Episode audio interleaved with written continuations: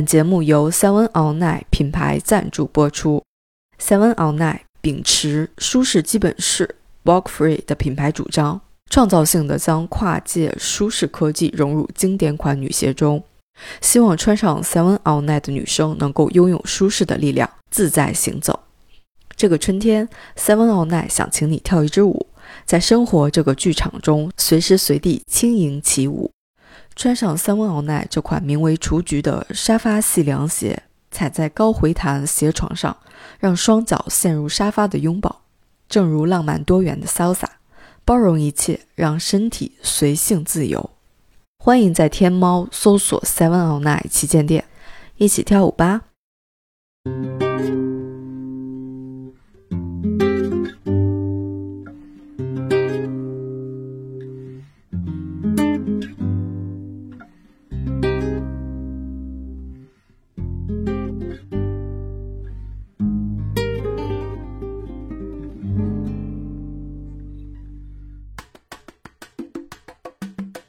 我在北京有一个学生，特别有意思。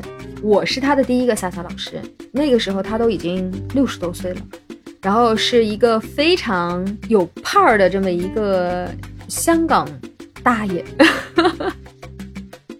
十年前了，你像那个时候，他今年七十多岁了，然后呢，仍然仍然活跃在舞会当中，参加各种的大师课。然后每次我一去北京跳，我就说米娅老师跳一个，我说好嘞，跳一个。他比年轻小伙子都有活力，这个活力在于他会在你面前 solo，会在你面前去使他的各种各样的花样，就特别带劲儿，你知道吗？他那个状态就非常非常的好，而且人也特别的谦和。Salsa 这个东西不分年龄，你哪个年龄跳你都会很开心。首先，它不是说以炫技著称的，它最主要的是你这个舞伴儿给你的感受。你跟一个老爷子跳，其实你从内心你也不指望他能够带你做多难的花样，只是跳的舒服，就像跟爸爸一样跳舞的那种感觉，就是那种感觉是很奇妙、很美好的。这个是没办法描绘的。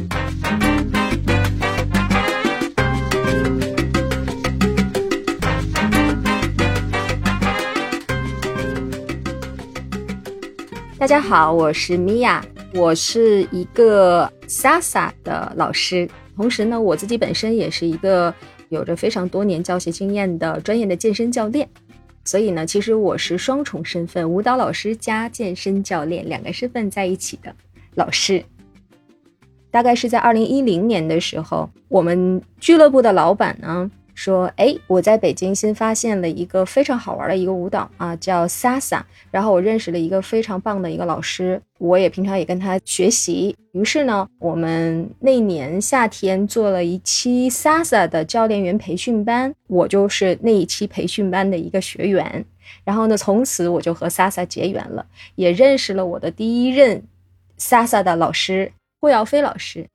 那刚开始的时候看这个舞蹈的时候就觉得没怎么样，真正开始喜欢上这个 Sasa 的原因呢，是因为培训结束以后，听到我老师在饭桌上跟我们介绍他在古巴的所有的见闻，还有这个古巴人的状态，然后古巴是什么样的一个美丽的风景的一个国度的时候，就是那个时候我才哎对 Sasa 这种舞蹈。有一些向往，然后对古巴这个国家也有一些向往，而且我老师就是一个特别特别对于古巴文化、对于 Salsa 特别执着的一个人。那也是因为他的执着，所以才打动了我。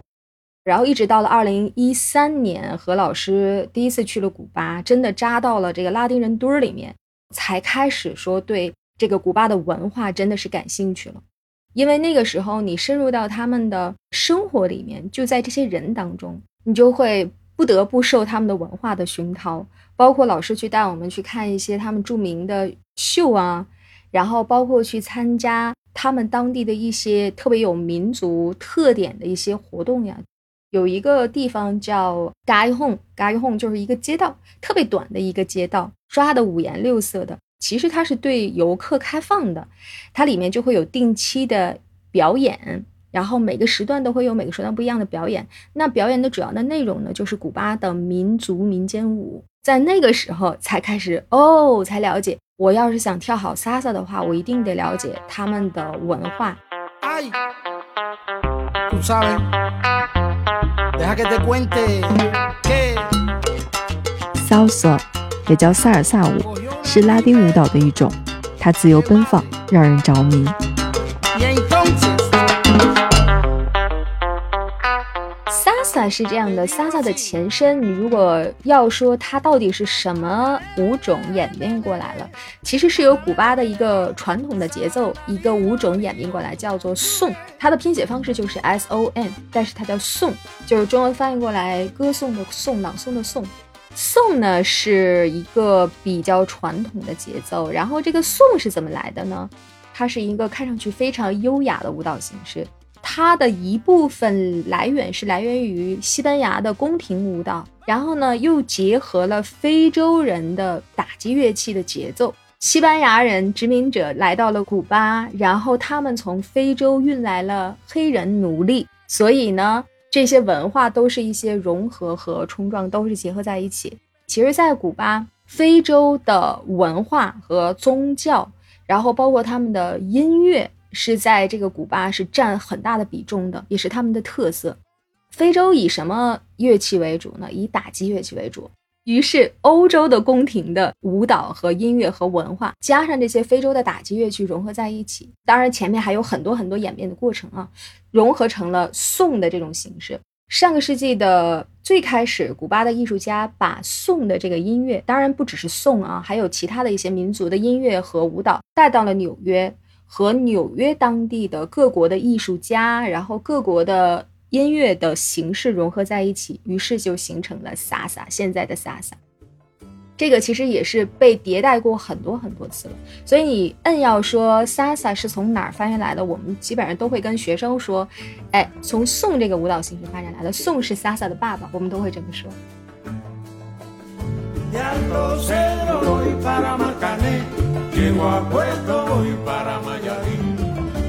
二零一七年，我和菲德老师呢，在上海的一个舞蹈节上，我们俩一块儿做了一个表演，然后跳的是古巴的颂，因为它是很传统的古巴的一个舞蹈形式。然后我们两个人当时就是编排这个舞蹈的时候呢，就想原汁原味的呈现一下这个古巴的传统的文化，古巴的这种感觉。因为大家都跳萨萨，但是很少会有人去跳这个关于传统文化的这个东西。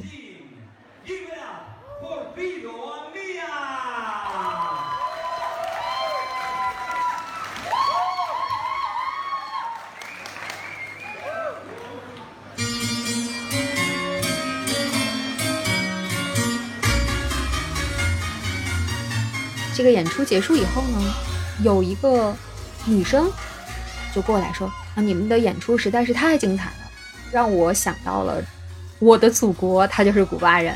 然后说，看了你们演出，就好像回到了古巴一样。”融合不同元素，和同好交流，米娅碰撞出了更迷人的 salsa。就是现在，除了会保留这个原始的萨塔的一些基本的元素以外呢，其实很多艺术家、舞蹈家他会融合很多，比如说 popping 的元素啊、爵士的元素啊，然后就各种各样的风格，包括我们国内有一些这个特别优秀的老师会把中国风融合在里面，其实也是非常好的。Facebook 上别人发给我的一个视频，然后这个视频呢是一个日本老师在巴黎参加一个舞蹈比赛。这个舞蹈比赛呢叫做 Sasa with Hip Hop Battle，他跟另外一个人 battle 就是打对抗。他这个活动就是 Sasa 和街舞的融合。然后这个老师非常牛，这是个女老师，她是在日本是一个非常已经是很出名的一个 Hip Hop 的一个街舞的老师了。但是呢，她可以把古巴的民族舞和 Sasa 所有的节奏非常好的融合在一起。然后他基本上在那场比赛里面已经把他的对手打的已经体无完肤了，就我一下子就被他吸引住了。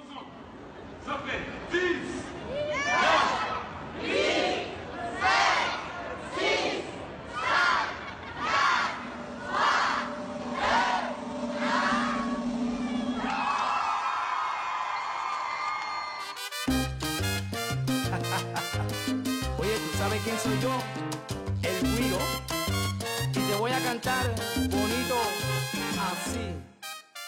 在 salsa 成为 salsa 之前，它的本意也和融合碰撞有关。这个也是它为什么它会叫 salsa 的一个原因，因为 salsa 它是一个口味很重的调味料，是一种辣椒酱。应该说辣椒，你要是搜 salsa 的话，也会出现很多，一个是 Sasa 舞的照片，然后还有很多就是辣酱的照片。你看调味料，如果他想弄出这种味道来，你必须是各种味道融合在一起的。所以我觉得 Sasa 这个名词就特别特别符合它这个舞蹈的特点。而且现在 Sasa 发展到现在以后呢，也是它融合了各种更多的风格在里边了。salsa 有很多种风格，最令米娅着迷的还是古巴 salsa，着迷他的风格，更着迷他的文化与风土人情。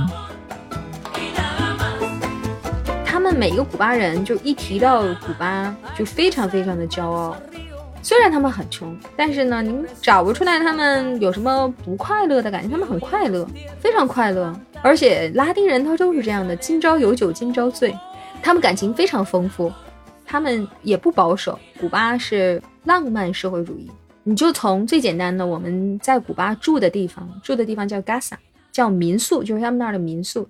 Gasa 一般都是女主人。女主人肯定是单身的女主人，她去经营和操持着这个生意啊，还有这个家。然后没有男主人，但是有孩子。就是古巴人他是这样的，我特别容易爱上你，一秒钟就爱上你。在大街上，你每天走，每天都有无数人向你表白，你太美了，你太漂亮了，你怎么这么好看？我要做你的男朋友，我们能约会吗？能来我家吗？就在大街上。你看他一眼，他看你一眼，然后他就会一直看着你，一直看着你，一直看，或者然后就一直盯着你。所以就是为什么很多就是我刚才说那 Gasa 女主人都是单亲的，他们有这句话就是铁打的妈妈，流水的爸爸，特别有意思。古巴的舞蹈老师可以人手一个，可以做私教，可以做陪伴，可以伴游，然后呢，可能陪伴着陪伴着就变成了你的男朋友，然后他们也非常愿意成为你的男朋友。因为古巴人太穷了，他们总是想方设法找到国外的关系，想离开古巴。就这是舞蹈老师是一个很直接的一个行业。我第一周去的一个舞会，然后了一个欧洲的一个白人的女，得有五十来岁了吧，然后找了一个古巴的男老师跳舞，一看就是他们可能是第一次见面，很生。然后第二次呢，再看到他们就开始 kiss kiss 了，后面就就很放松了。就经常能看到，所以呢，他们可能认为中国人去那儿可能就是嗯找小男孩、找小帅哥去的。但是跟我跳跳舞，就发现哦，这中国人不是，这中国人就是来跳舞的。刚开始他们也会来跟我搭搭讪、说说话什么的，后来也就也就知道我是干什么去的，也就不跟我。就是他们可能在偶尔工作之余来找我来跳个舞。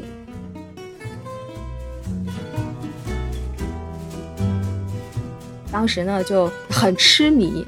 对于古巴的文化，对于他们的语言，所以有那么一段时间是这样的。从那个时候才开始去喜欢上拉丁的这个文化，然后他就是一点一点，我从舞蹈开始进入到这个世界里面，然后通过舞蹈对这个文化感兴趣。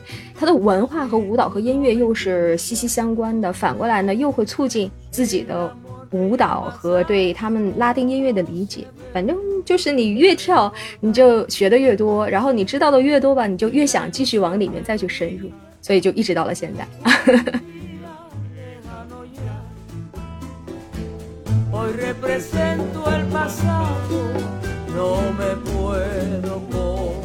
我是去过两次嘛，第一次是二零一三年，二零一三年是我第一次去，也是我老师组织了一个古巴的舞蹈文化旅行团，当时呢全部都是基本上是都是我老师的各地的学生，那一次呢是真的是舞蹈之旅，一共十五天的时间，我们从北京出发，然后到哈瓦那。一共差不多在哈瓦那是十二三天的旅行吧，基本上古巴的主要的城市和一些游客需要打卡的地方，就我们都去了。这一趟旅行最重要的一个内容是舞蹈课，每天上午我们都会有固定的时间的舞蹈课，每天上午的舞蹈课。然后我们的老师的配置是人手一个老师，我们一共有二十多个人，所以就有二十多个老师，男老师带女学生，女老师带男学生。全部都是按人数这种搭配来，按比例搭配来的。所以呢，我们的行程基本上就是上午上课，下午去景点儿，晚上呢可能去看秀啊什么的，时间安排的很满。那次还因为我老师的关系，还去了中国驻古巴大使馆，大使和大使夫人请我们吃了饭，然后还看了演出，就在大使馆。我们那次去的时候，古巴电视台还报道了呢。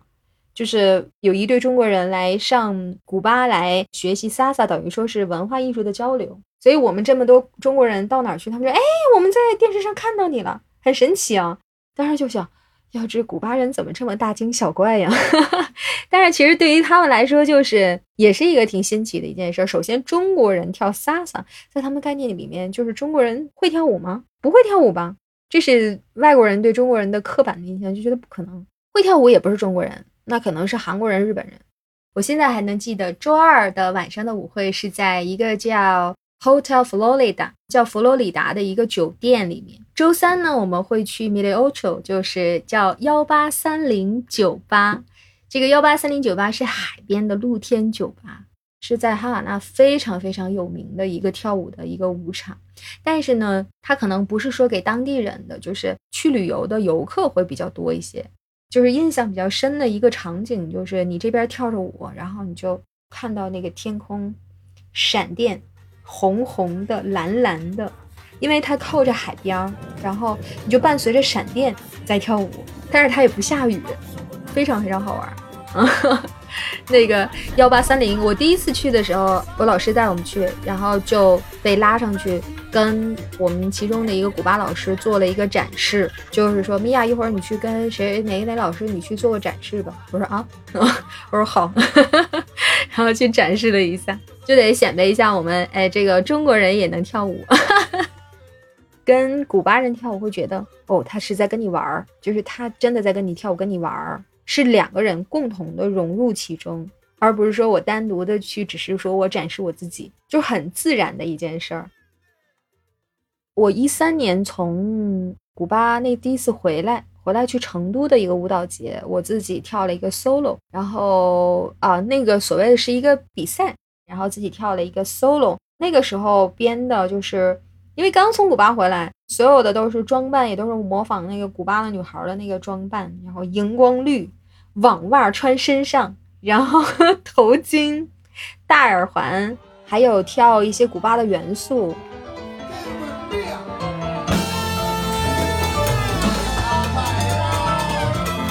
当时跳完了以后，国内那些舞者是因为我那次表演认识我，因为你想十年前跳古巴萨萨的太少了，就是在这个萨萨圈里面，大家认识跳古巴萨萨的只有一个人，就是我老师霍耀飞，然后女生就基本上没有。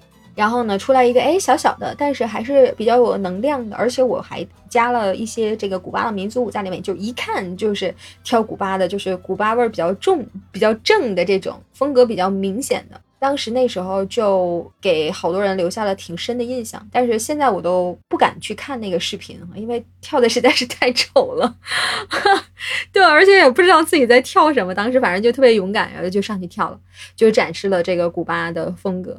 那次回来以后，我们这个回味了很长很长时间，因为我们回来以后，那个团我们有个群嘛，那个微信群就是一直还都在回味各种照片、各种视频、各种瞬间，然后回味了差不多有半年，所以都觉得意犹未尽的感觉。这也是为什么我很快一五年我又去了一次，啊，就觉得没跳够，就没学够、没玩够、没带够，时间太短了，所以我就一五年就又去了一次。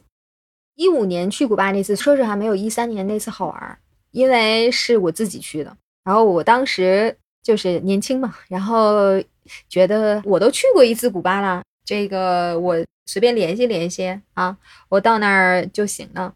然后其实也是差不多啊，也是那样。但是因为自己去的，所以就会遇到一些小麻烦，然后还有一些小插曲。然后那个时候呢，你想第一次去是一三年。一三年我从古巴回来以后，我马上又去了纽约。我去纽约，我学了纽约 Salsa。然后在一三年到一五年之间，我又去参加了各种各样的活动和各种各样的课程。我一五年去那次，我其实是抱着去学古巴的民族舞的这种想法去的。当时也是想简单了，那时候是刚刚开始了解，但是还不是特别了解的那个状态，就是想去学，确实也是去学了，但是没学咋地，所以上了一段时间课我就不上了，嗯，然后而且那阵儿带的盘缠也没太够，然后也就不上了，就一直去跳舞会，每天都去跳舞会，每天都去跳舞会，但是吧。哈瓦那就这么大地方，然后跳一个星期的舞会，你就基本上跟那儿的人基本上就都熟了。然后其实我自己的水平就已经在往上走了。然后呢，一五年其实那个时候我就已经萌生了辞职，就是我不是说在健身俱乐部里面做专职嘛，做健身教练嘛，我就想专门做 Sasa 了。然后我就拿出了三四个月时间吧，就在外面采风游学。所以我那年的七月份，其实就从家里面出来了，我就自己坐飞机到了墨西哥，到了坎昆，然后又去的古巴，然后古巴待了一个月以后，我又回到纽约，然后又在纽约又待了一个多月，所以基本上三四个月都是在外边一个采风游学的一个状态，就是到处上课，到处跳舞，古巴跳完了，美国跳，美国跳了，古巴跳，就是这种状态。一五年也是我上课学习最多的、最疯狂的一个阶段。我们为什么要跳舞呢？跳舞非常非常重要的一点就是跳舞开心啊，我们自己开心。然后为什么要跳舞呢？因为我们听到了这个好听的音乐，身体不受控制就要摇摆起来。之前比如说工作压力会多一些，或者工作会忙一些，那跳一个舞呢，可以让我从哎这个工作当中是逃离片刻。起码在这首音乐当中，我的舞伴带着我啊，什么都不想，我们就是听音乐跳舞，听音乐跳舞。那跳完了以后，就会觉得非常的放松，然后非常的治愈。这是双人舞的魅力，在一曲舞之间，双方一起感受，一起表达，相互成就。当你们两个人非常默契的跳完一支舞以后，对方给你的反馈就是，比如说。我的舞伴说：“米娅，你跳的太美了，你跳的真好，怎么这么好？那你开不开心？”然后那个就是在你舞蹈当中的默契的那种感觉，这个是一种很难用语言去描述出来的感觉，一切都刚刚好。哎，怎么就这么刚刚好？就是那种非常舒服，就是你不需要说话，音乐就是你俩的指挥官，你的一个肢体很细微的一个。动作，你们两个都懂，就是这种感觉。所以这种快乐、这种愉悦是单人舞无法能够体会到的。如果说我们跳单人舞有一种，哎，我自己跳着特别美，那跳双人舞，我们俩自己跳的非常美。我不管你外面的人会看我们俩，可能我们俩的舞姿并不优美，我们两个人的舞技也并不娴熟，但是管他呢，我们不在乎，我们俩开心就好了。成就别人也是成就自己啊。在我的课堂上，我会。就基本上我会简单粗暴的把女生分为两种类型，一种是硬邦邦小姐姐，然后一种是软绵绵小姐姐。一般呢，软绵绵小姐姐跳双人舞还好啊，你一瞪她她就走。最要命的是硬邦邦小姐姐，就是主观意识非常强，而且她喜欢去控制别人和支配别人，就是女强人性质的。你在去引带他之前，他不是说我诚心我要去反过来反引带你，而是说我自己我得先把这件事儿搞清楚了。在我不知道要往哪儿走之前，我是不会轻易跟你走的，哪怕他跟我跳舞，老师准没错吧？不行，他必须得自己想清楚了。所以他那个迟钝就迟钝在这一秒上，而且呢，你就从他的这个肌肉的分布还有骨骼的状态，你都能感觉出来他的性格是什么样的，摸上去硬硬的。他的性格就是比较强硬，摸上去软软的，他的性格他就会比较绵。男生也是一样的，男生也是一样的，就特别有意思。其实你想想，这个 lead 跟 follow 这两件事儿的基本的原理，其实就和我们平常人和人之间的沟通其实是一样的，都是一个道理。你觉得你说了，或者说我说了，就表示你明白了，但是其实有很多话你说了以后。他没明白呀，他真的没明白。那你只是觉得他明白了，而他真的是不明白。怎么说呢？你看很多跳舞的道理，你想把这个舞双人舞跳好了，其实就像你平常跟别人去相处是一样的，你可以从舞蹈当中发现很多人与人之间相处的道理，尤其是两性之间，很奇妙，非常非常奇妙。二零一六年，米娅在天津正式开了一家 salsa 俱乐部，叫做 Mi Salsa，从零到一，一点一点的传播 salsa 与古巴文化。porque así estoy de ser divina. 咪是我的的意思，然后 sasa 就是 sasa，这是两个单独的词。其实 Mia 也是我的的意思，只不过是 Mia 它是另外一个形式，然后呢都是我的意思。哎，一个是可以叫我的 sasa，然后是我的 sasa 什么意思？就是我希望这个 sasa 不是你的 sasa，而是我自己的非常个人的东西。每个人都可以有自己对 sasa 不同的理解，都会有拥有属于自己的 sasa。就是我希望通过 Sasa，大家可以找到一个完全属于自己的一个空间，就只属于自己。我在这儿，我一跳我就开心，无论干什么可能我都不会觉得开心，但是我一跳 Sasa 我就开心，我一跳舞我就开心，到一个这样的一个状态里面我就开心，就是一个属于自己不一样的小空间，Sasa 的世界，而且是米娅的 Sasa，也是我的 Sasa，我的 Sasa，你的 Sasa 就是大家的 Sasa。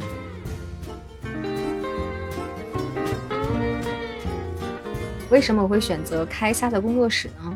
我就在想，我到底适合做什么，或者说是我更愿意做什么？我做哪一部分的工作可以把我的热情、把我的能力和长处能够发挥到极致？就是我是特别相信的那句话，就是也是总是自己提醒自己啊，就不忘初心嘛。到底当时是你为什么干这件事儿？其实你就是喜欢嘛。你喜欢你喜欢干这件事儿，就是才会最有动力。你也是自己最愿意去干，你也愿意把所有的热情都投入到里面，那就干我自己喜欢做的事儿就好了。我就喜欢跳舞，我就喜欢教学，那我现在就做这两件事情。你无论是单人舞和双人舞，无论你是不是跳的好看，你能跳起来。就还是回到我们最开始的那个话题，我自己能够马上就能够有感觉，我很开心。先无论别人看我觉得开不开心，我自己反正跳起来我觉得很开心。就是它的入门会比较简单。当然说你说我只学会步子，学会双人舞的一些套路、一些引带和跟随的技巧可以吗？完全可以，你是可以跳的。如果说你就满足于我就想去 party 里面去玩一玩啊，去交交朋友啊，绝对够了。普通人学跳舞，学到脚步，学到双人配合，可以啦，没问题。然后简单的律动也没问题，可以了。因为我做俱乐部也不是做一两年啊，做了六年。然后什么样的学生，抱着什么样的心态来，啊，我俱乐部无论是跳舞啊还是学习来的都见过。我总说的一句话就是，人和人是有缘分的，人和舞蹈也是有缘分的。可能各种各样的原因，我们有过。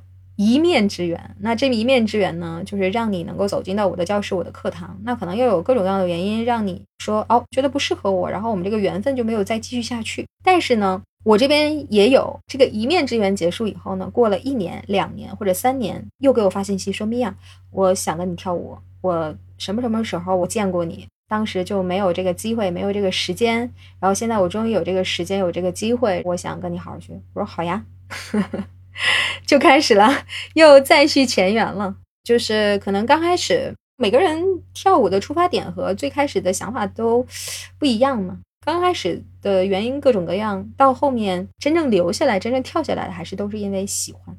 所以真的是我非常珍惜每一个可以一直跳下来的学生啊，因为真的是喜欢。不喜欢，你得有多大的动力，你才能够一直在这儿呢？就是有的时候，他们每天来上课，那阵儿我每天都有课的时候，他们每天都来，每天都来，他们是真喜欢。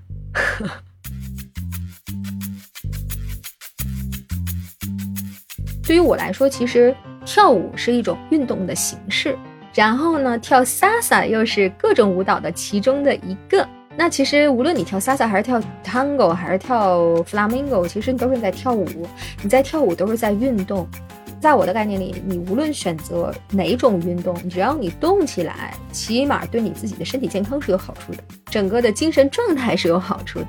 总的来说，就是对你这个人是有好处，对自己是有好处的。所以，如果你不喜欢 salsa，你可以去跳别的，我都是这样去鼓励的。当然，如果是有缘，我们能够一起跳 salsa，那可能我们就可以一起同时去享受这个乐趣。没有什么事儿是一曲 Sasa 解决不了的。如果没有解决，那就再跳一支。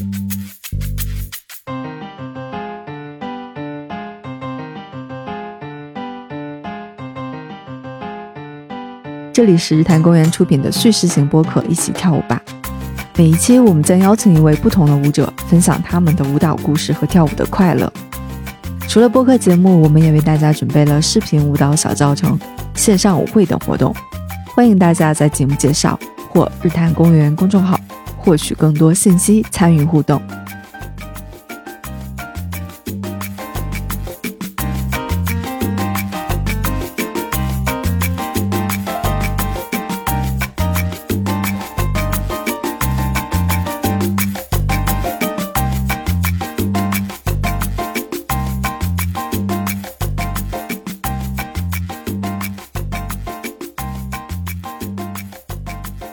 再次感谢 Seven All Night 品牌赞助本期节目。如果生活是一支舞，Seven All Night 希望以科技为每个女生打造生活的舞鞋，让舒适伴随每一个日常。欢迎在天猫搜索 Seven All Night 旗舰店，总有一款合你心意。